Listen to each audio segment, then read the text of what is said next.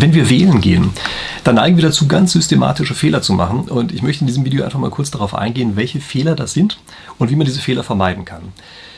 Aktuell wird in einigen Bundesländern gewählt. Ähm, für den Fall, dass Sie nicht in einem solchen Bundesland leben, machen Sie sich keine Sorgen. Es ist eigentlich viel besser, äh, sich solche Sachen anzugucken, wenn man gerade nicht aktuell wählt, weil sozusagen die Perioden zwischen den Wahlen das Entscheidende sind, wo man Einfluss darauf nehmen kann, dass man diesen typischen Fehlern nicht unterliegt.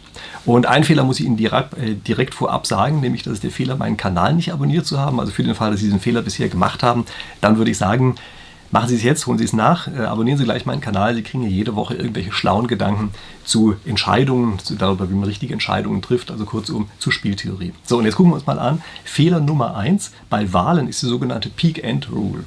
Was ist das? Das heißt, wenn man versucht, sich über einen vergangenen Zeitraum hinweg ein Bild zu machen, sich sozusagen zu erinnern, aktiv die Erinnerung abzurufen, dann schaut man auf zwei verschiedene Dinge, nämlich einmal auf das herausstechendste Ereignis, den Peak, wie das eben auf Englisch heißt, ja die Spitze, das herausstechendste Ereignis und das letzte Ereignis. Und diese beiden Ereignisse zusammen erklären normalerweise relativ stark, wie man eine ganz lange Periode in der Vergangenheit wahrnimmt. Sie merken natürlich sofort, Sie brauchen für Wahlen eine Vergangenheitserinnerung über vier Jahre hinweg, das ist relativ lange. Und wir arbeiten ganz einfach mit dieser Heuristik, die ich eben beschrieben habe, ähm, einfach deshalb, um dieser Datenflut einigermaßen klarzukommen. Und damit machen wir aber natürlich sehr, sehr klare, vorhersehbare Fehler. Nämlich, wenn eine Regierung über eine lange Zeit hinweg eine relativ gute, solide Politik gemacht hat die ganze Zeit, aber an einer Stelle etwas besonders Herausragendes hatte, als besonders herausragendes Schlechtes, ja, dann erinnern wir uns danach überproportional stark an dieses eine schlechte Ereignis. Also das heißt, man kann sozusagen gedanklich die ganze Politik immer reduzieren auf dieses eine schlechte Ereignis. Andersrum geht das natürlich auch. Ja. Also stellen Sie sich vor, jemand hat eigentlich, eine Regierung hat über eine ganz lange Zeit hinweg eigentlich eine ziemlich lausige Performance abgeliefert, aber hat an einer einzelnen Stelle mal was wirklich Tolles gemacht. Dann hat man das plötzlich auch überproportional in Erinnerung und lässt ihnen eigentlich eine insgesamt schlechte Politik durchgehen. Äh, schlimmer ist es fast noch bei dem anderen, also Peak und End. Ja, das sind die beiden Sachen, auf die wir gucken, also das stärkste und das letzte.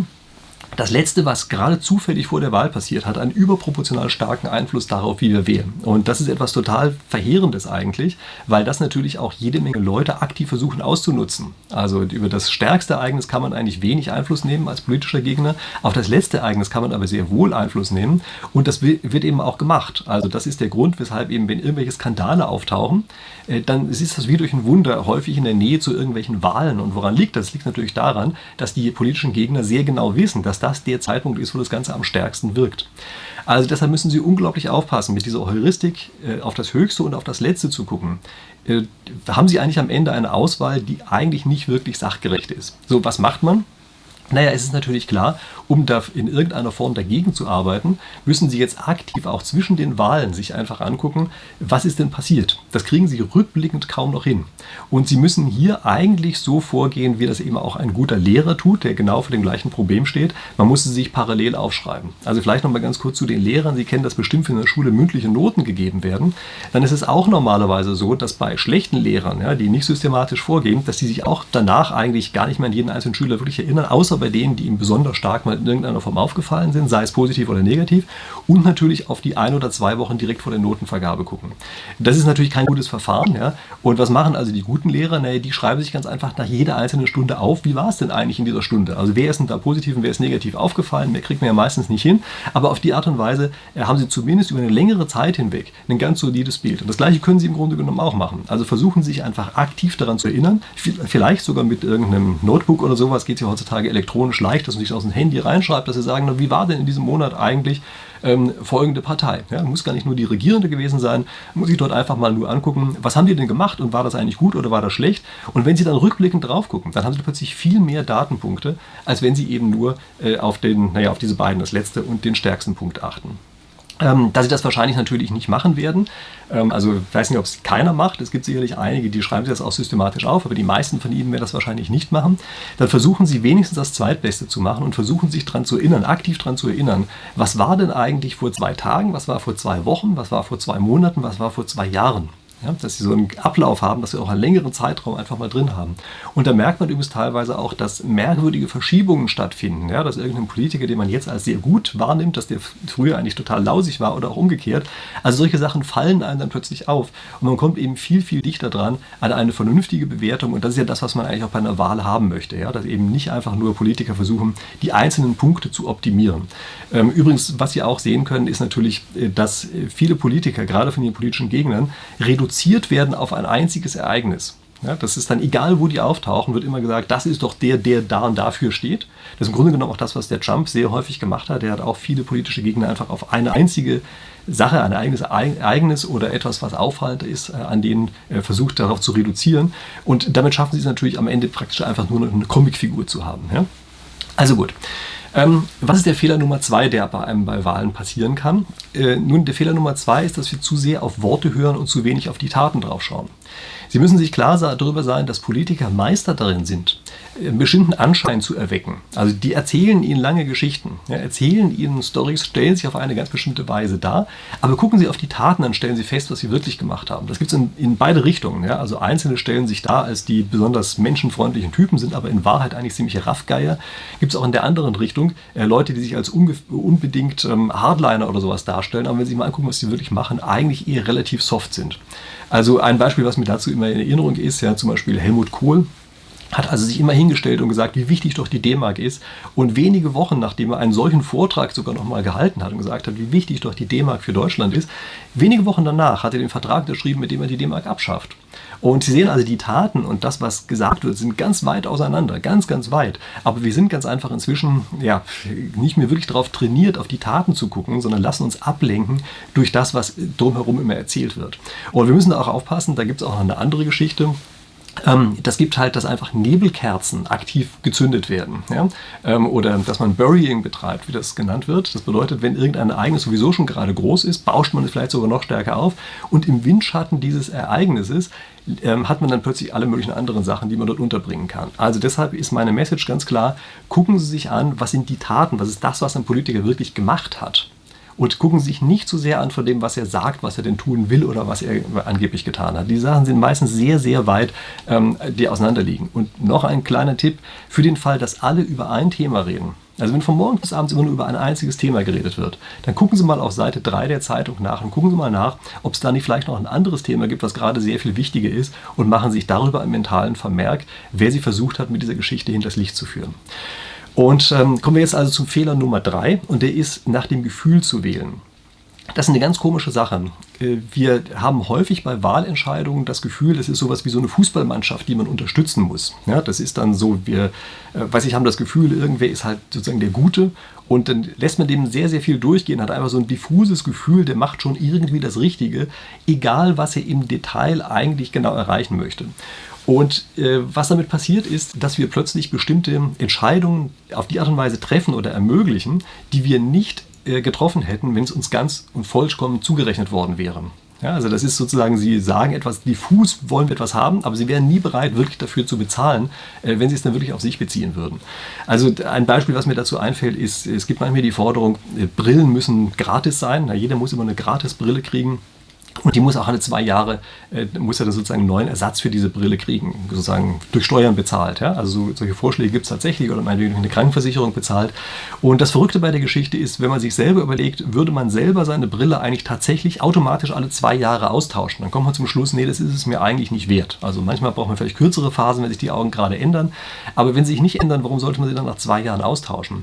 Und Sie merken sofort, das ist so eine Forderung, die klingt irgendwie gut. Die wird dann untermalt mit, ja, das betrifft hier oft Kinder und die müssen dann, weiß ich, äh, wenn sie sehschwach sind, sind sie auch schlechter in der Schule und so und solche Geschichten werden dann erzählt, aber es sind eigentlich gefühlsbetonte Geschichten. Und man weiß eigentlich relativ genau, dass wenn man eben wirklich 100% selber dafür bezahlt, man sich anders entschieden hätte, man das so nicht gemacht hätte. Ja? Und oder eine andere Story dazu ist einfach auch äh, die Besserverdiener. Also Sie werden das hier oft als Wort hören. Ja? Gibt es immer die sogenannten Besserverdiener und die müssen höher besteuert werden und sowas. Was den meisten Leuten halt da eigentlich nicht klar ist, das ist, dass eigentlich fast jeder, der in Deutschland verdient, auch automatisch automatischen Besserverdiener. Es ist fast egal, welchen Beruf sie eigentlich haben. Ja, also jeder, der überhaupt irgendwie wirklich verdient, ist auch automatisch ein Besserverdiener. Das heißt also, man hat immer dieses diffuse Gefühl, ey, da muss irgendwas gemacht werden, so als Gefühl. Aber ihr merkt in dem Augenblick, wo man selber bezahlen muss, das ist eigentlich gar nicht das, was man haben will. Und das ist etwas, ähm, wovon, ja, also wovon Politiker eigentlich relativ stark leben, ja, dass sie dieses Gefühl erzeugen und dann eben Sachen durchbringen, die eigentlich tatsächlich gegen die Interessen von denjenigen sind, die sie vorher gewählt haben. Wenn Sie übrigens fragen, woran das liegt, dass wir so komisch handeln, das liegt natürlich zum gewissen Grad daran, dass wir verstehen, dass unsere eigene Stimme eigentlich ganz, ganz wenig Einfluss hat. Also wir verstehen, dass wir, äh, wenn wir selber 100% zu entscheiden haben, jetzt eben nicht so entscheiden wollen, aber wenn wir das Gefühl haben, eigentlich hat unsere Entscheidung gar keine Auswirkungen, dann auf einmal sind wir eben doch bereit zu sagen, ja genau, jetzt unterstütze ich eben mal meine Fußballmannschaft und jetzt stimme ich für dieses Gute ähm, und hoffe eigentlich insgeheim, dass ich gar nicht dafür bezahlen muss. Ja, das ist so ein bisschen die Überlegung, die dahinter steht. Wie kommt man raus aus dieser Falle? Und das ist eine sehr, sehr wesentliche Falle, die Sie hier haben. Für meine Begriffe kommen Sie raus, indem Sie sich wirklich überlegen, was würde denn passieren, wenn ich einen ganz wesentlichen Stimmenanteil hätte? Also stellen Sie sich einfach mal vor, Sie alleine könnten über 20% Stimmenanteil bestimmen. Was würde eigentlich passieren, wenn Sie jetzt aus Ärger über irgendeine Sache eine Partei heute nicht wählen und deshalb 20 Prozent weniger Stimmen bekommt. Ist das das, was Sie am Ende wirklich haben wollen? Also wollen Sie wirklich dieses Ereignis, was Sie dazu bewegt hat, äh, eine Partei abzustrafen, wollen Sie wirklich, dass es 20 Prozent der Stimmen plötzlich ausmachen würde? Und wenn Sie dann zum Schluss kommen, nee, eigentlich nicht, eigentlich ist das eine völlige Übertreibung dessen, was ich jetzt gerade sehe, ich bin da zum Beispiel gleichzeitig Opfer dieser End-Peak-Rule geworden, ja, dann machen Sie es einfach auch nicht. Dann bleiben Sie einfach bei der Geschichte, so wie Sie eben auch vor, weiß ich, drei Wochen oder drei Monaten gewählt hätten. Ja. Und äh, das gleiche geht natürlich an die andere Richtung. Also wenn Sie sich sagen, den zeige ich es jetzt einfach mal, ja, jetzt wähle ich mal die XY-Partei, dann müssen Sie sich fragen, wollte ich eigentlich diesen Zustand haben? Würde ich mich damit wohlfühlen, wenn diese XY-Partei wirklich plötzlich 20 Prozent mehr der Stimmen hat? Das heißt nicht, dass Sie mal das Gleiche wählen sollen wie früher, ja, das ist nicht der Punkt. Sondern die Frage ist, Sie müssen sich eben wirklich überlegen, wenn Sie es einen nennenswerten Einfluss haben, würden Sie sich dann auch so entscheiden, wie Sie sich jetzt entscheiden wollen? Also ist es eine vernünftige Entscheidung, die Sie dort gerade treffen? Oder ist das eigentlich eine gefühlsmäßige Entscheidung, die Sie nur deshalb so treffen, weil Sie das Gefühl haben, es hat eh keinen Einfluss darauf, was Sie eigentlich machen? Und dann Fehler Nummer vier ist, ähm, wir haben natürlich eine Bundespolitik, wir haben aber auch eine Landespolitik. Und wir verwechseln oft die Landespolitik mit der Bundespolitik. Das heißt also, eine Landesregierung kann sein, dass wir die abstrafen oder eine Partei auf Landesebene abstrafen, aber eigentlich die Bundespartei gemeint haben. Und das ist ebenfalls ein großer Fehler, den man hier hat. Natürlich auch in der anderen Richtung, ja, dass wir eine Landespartei wählen, egal wie lausig sie sind, weil wir sagen, ja, auf der Bundesebene sind die ja ganz gut. Die beiden Sachen haben erstaunlich wenig miteinander zu tun. Und äh, die Personen sind nicht die gleichen. Die Politik kann teilweise auch eine ganz andere sein. Äh, erstaunlicherweise machen wir das auf Kommunalebene wesentlich richtiger. Also da gibt es ja sehr viele so freie Wählergemeinschaften, die in irgendeiner Form entstanden sind. Ja, und das ist ja für meinen Begriff ein Zeichen dafür, dass wir schon dort merken, das ist eben was anderes als auf der Bundesebene. Äh, passen Sie eben auch, dass wenn Sie auf Landesebene wählen, Sie nicht in diese Bundespolitikfalle reinfallen, ja, sondern gucken Sie sich wirklich an, wer sind denn die einzelnen Leute, die dort sind, wer sind die einzelnen Parteien, die auf der Ebene gerade sind, ähm, auf der Sie wirklich wählen wollen. Dass es da nicht solche komischen Übersprungeffekte gibt, dass sie irgendwen sozusagen zu positiv oder zu negativ beurteilen, nur weil er an einer ganz anderen Stelle positiv oder negativ ist. Okay, äh, damit sind wir durch mit den Fehlern. Jetzt würde ich vorschlagen, legen Sie sich gleich mal ein Wahltagebuch an damit sie zur nächsten Wahl ein bisschen das Gefühl haben, was eigentlich so passiert ist. Eben, wie gesagt, wie der gute Lehrer, der immer am Ende der Stunde entsprechend sich gleich die richtigen Note ein, äh, die entsprechenden Noten einträgt. Für den Fall, dass Sie das nicht machen werden, und ich gehe fast so ein bisschen davon aus, dass Sie zu den Leuten gehören, die das nicht tun, dann machen Sie das Zweitbeste, abonnieren Sie meinen Kanal, dann kriegen Sie von mir immer entsprechend die Denkanstöße. Wir sehen uns dann auf die Art und Weise in der nächsten Woche wieder. Ich freue mich drauf und würde sagen, bis dahin.